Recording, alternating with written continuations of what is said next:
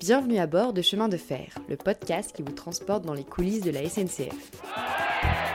Embarquez à nos côtés depuis la gare de Lyon-Pardieu pour un voyage en train inédit.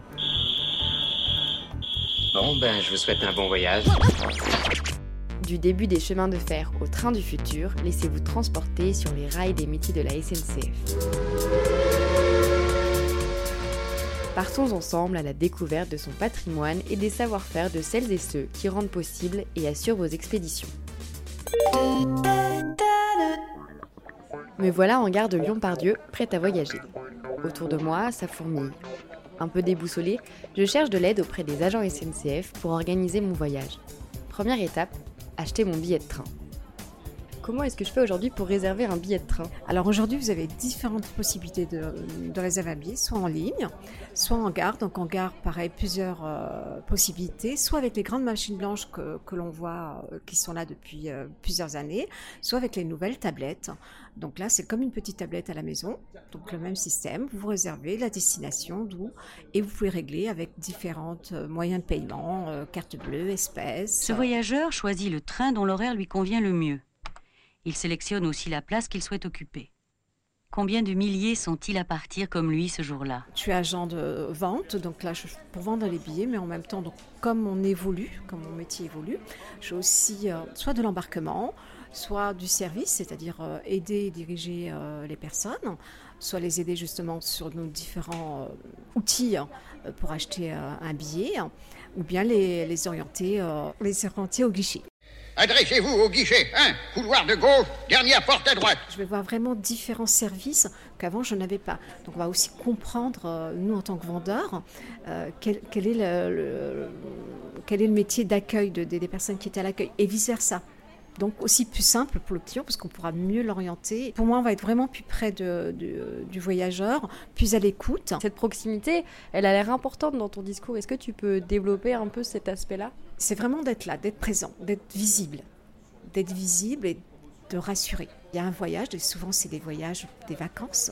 On a les, personnes hein, qui ont l'habitude, qui font des trajets Lyon-Paris, surtout là on est Lyon-Paris, qui font ça, qui ont des hommes d'affaires, qui travaillent, ils ont l'habitude, hein, c'est leur routine on va dire.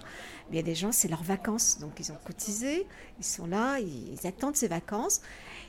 Et le premier, c'est le trajet. Mais au fait, euh, je vous ai pas demandé, vous avez fait bon voyage C'est important de commencer bien ces vacances et d'avoir un service qui est là et qui peut aider qui peut être juste rassurant. Et, euh, à quoi ressemblait ce métier avant? On pouvait euh, faire des billets manuellement, en tamponnant et tout ça.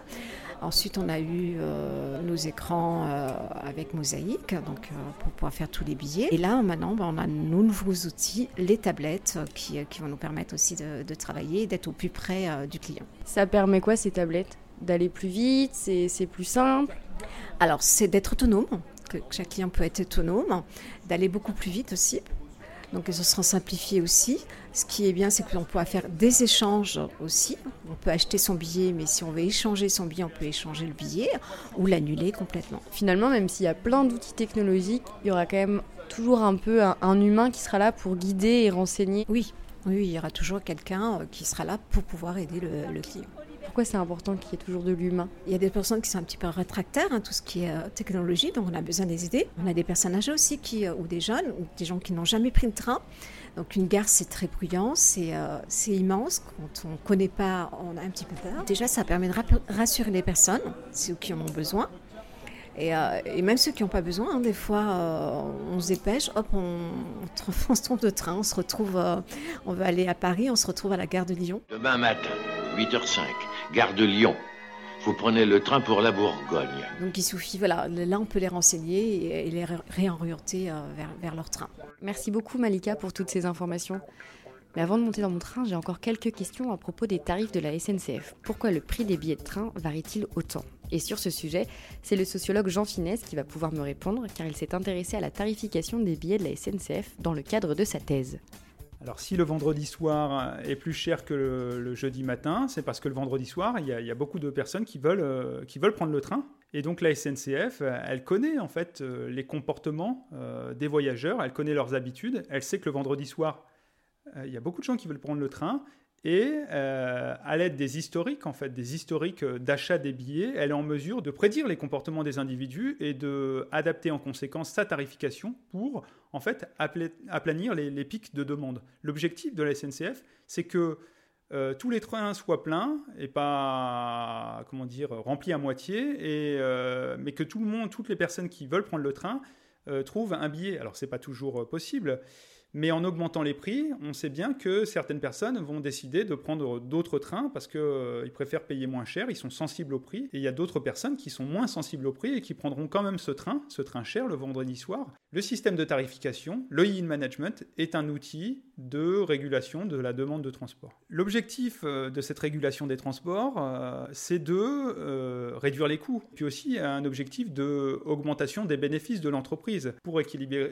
équilibrer ses comptes parce qu'il y a d'autres trains qui sont euh, déficitaires où euh, la SNCF transporte euh, des personnes mais en perdant de l'argent parce qu'ils sont moins pleins justement. Est-ce que ça a toujours été comme ça, la SNCF Autrefois, le système qui existait était un système basé sur la distance des trajets et uniquement la distance des trajets. À l'époque où ce système était en place, on peut imaginer que 1 km coûtait 1 franc. Donc si on faisait 100 km, on payait 100 francs. Si on faisait 500 km, on payait 500 francs. Et quel que soit le train que l'on empruntait. Et quel que soit aussi le moment où circulait le train. Donc ce principe visait, euh, reposait sur un principe d'égalité de traitement de tous les voyageurs. Alors t'as sûrement un train avant midi.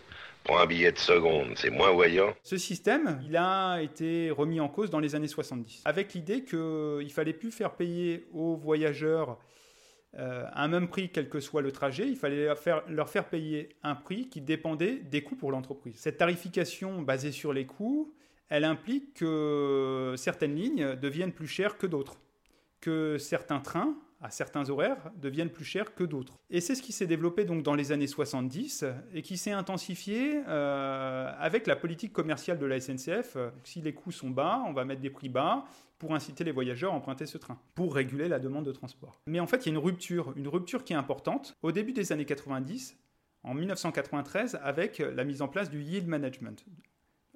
Alors le yield management, ou système de tarification en temps réel, ne base plus euh, les, tarifs des billets sur les coûts, mais sur euh, le niveau de l'offre et de la demande de transport. Quand la demande est élevée, les prix sont élevés. Quand la demande est faible, euh, les, prix sont, plus faibles. Le but étant toujours le même, hein, de réguler la demande de transport. Autre moyen de transport, le train, et il faut bien reconnaître qu'il est de plus en plus difficile de s'y retrouver dans les tarifs pratiqués par la SNCF. Les prix de la SNCF euh, sont fixés dans un lieu basé à la Défense qui s'appelle le centre d'optimisation commerciale.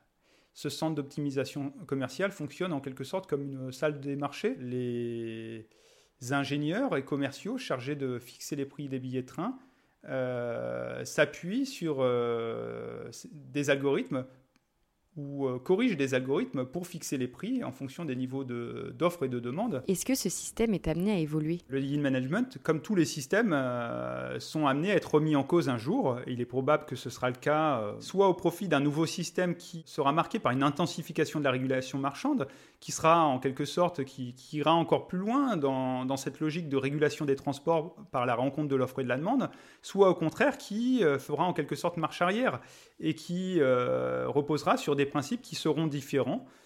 Euh, ça, on n'est pas en mesure de le savoir. Ce qui est sûr, c'est que les technologies aujourd'hui permettent d'aller plus loin. C'est ce qu'on voit notamment avec, euh, par exemple, le système algorithmique euh, de tarification mis en place par Uber. Mais ça, ça signifie que les prix seraient encore plus variables et il n'est pas certain que les voyageurs seraient d'accord. Le fait de ne pas payer la même chose que son voisin dans un train, ou de ne pas payer la même chose que euh, son beau-frère qui a voyagé la semaine dernière, c'est quelque chose qui perturbe les personnes. Ça pose la question de, la justice économique. Qu'est-ce qui est juste en matière de prix? Est-ce que c'est juste de ne pas payer la même chose que, euh, euh, que son voisin de train? Est-ce que c'est juste de ne pas payer la même chose que celui qui voyagera dans le train suivant? Eh ben, c'est une question qui n'est pas tranchée en fait. Le principe de justice repose sur des principes philosophiques qui sont discutables et à discuter. Euh, la question, c'est est-ce qu'un train qui circule en heure de pointe, c'est la même chose qu'un train euh, qui circule euh, en heure creuse?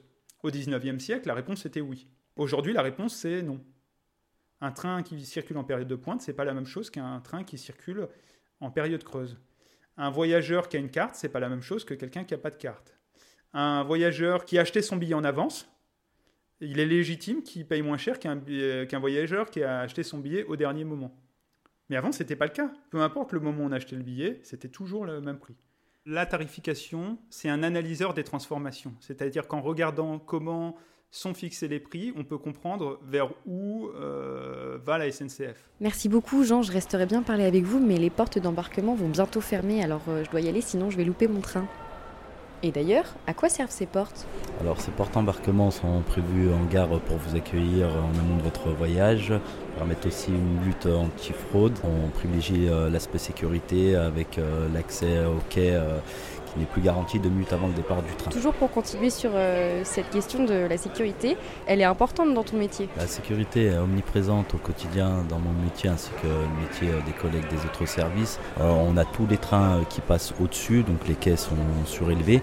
Concrètement, euh, un voyageur qui arrive un peu limite en gare et qui souhaiterait prendre son train au dernier moment, euh, il et techniquement, il n'a pas forcément euh, le temps d'accéder au quai en toute sécurité dans les deux dernières minutes. Donc nous, effectivement, avec notre présence et en fermant l'embarquement deux minutes avant le départ, on, on contribue euh, pleinement à la sécurité euh, du voyageur avant tout. Oh non Le petit Jamy a encore loupé. Oui, mais ça va, on va pas le crier sur les toits. Oh bah quoi, Jamy, c'est pas grave, c'était Oh juste non. une petite blague. Tu prendras le prochain.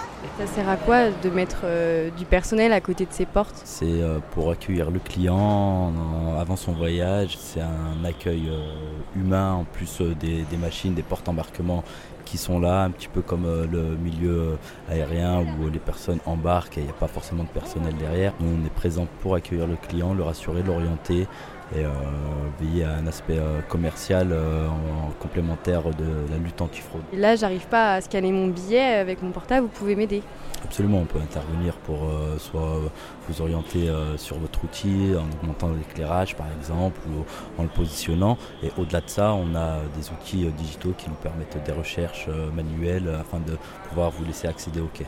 Monsieur, bonjour. Plaquez bien le téléphone, s'il vous plaît. Vous avez assez de lumière? C'est parfait. Vous pouvez passer, bon voyage. L'agent escale euh, présent en gare euh, pour euh, pouvoir prendre en charge le voyageur, euh, que ce soit de l'information, de l'orientation ou de la prise en charge suite à une rupture de correspondance. Au-delà de ça, moi je suis à la réserve, ça veut dire que j'interviens sur un large périmètre. Euh, sur différents services, notamment comme euh, service junior et compagnie, service d'accompagnement des enfants. Je peux intervenir également au salon grand voyageur en tant qu'hôte. Est-ce que l'agent escale, euh, il a toujours eu ce rôle-là? L'agent d'escale, il a toujours eu ce rôle-là quant à l'information en gare, l'orientation du client. Après, le, métier évolue en même temps que l'entreprise qui évolue. On est amené à ce que l'agent d'escale soit aussi compétent sur euh, de la vente que de la prise en charge euh, cli- clientèle en gare. C'est plus efficient dans le sens où euh, on va pouvoir répondre plus largement aux besoins du client. Les métiers de la relation client sont avant tout des métiers de contact humain. Aimer aller au-devant du public et avoir envie de rendre service sont des prérequis indispensables. On est doté effectivement euh, d'un smartphone, ça fait partie de la dotation d'un agent euh, d'escale pour pouvoir euh, donc euh, être euh, au plus proche du client, ne serait-ce que dans la, la recherche d'itinéraire, on a des applications professionnelles, on, a, on a accès également au dossier client, donc l'outil digital a une place cruciale dans, dans le quotidien de l'agent d'escale. Mais il vous reste encore deux, trois petites choses à apprendre. L'apprentissage tout au long de sa vie, je pense que d'un point de vue professionnel, tant qu'on y est bien, on s'épanouit et en même temps on apprend. Et au-delà de ça, effectivement, euh, euh, on monte en compétences euh, aussi sur des points personnels plus où effectivement on apprend au quotidien, euh, surtout euh, on est euh, dans un cœur de métier où on est au cœur du voyage et on est amené à voilà à enseigner du monde qui voyage eux-mêmes. Et effectivement ça permet effectivement de s'ouvrir à, de pas mal de nouveaux horizons, ça rapproche de, de l'humain avec les échanges notamment qu'on a avec les voyageurs, avec les anecdotes qu'on peut rencontrer au quotidien dans le métier, les différentes prises en charge qu'on peut opérer. Et effectivement ça permet de, de favoriser le capital humain et euh, d'avoir une nouvelle approche aussi avec, euh, avec la clientèle. Kader, j'ai fini hein, pour Paris. Embarquement terminé pour Paris. Merci Kader pour toutes ces informations. Il faut que je te laisse car il est temps pour moi de monter dans mon train. Quant à vous, amis auditrices et auditeurs, on se retrouve dans le prochain épisode pour découvrir les coulisses d'un voyage en train.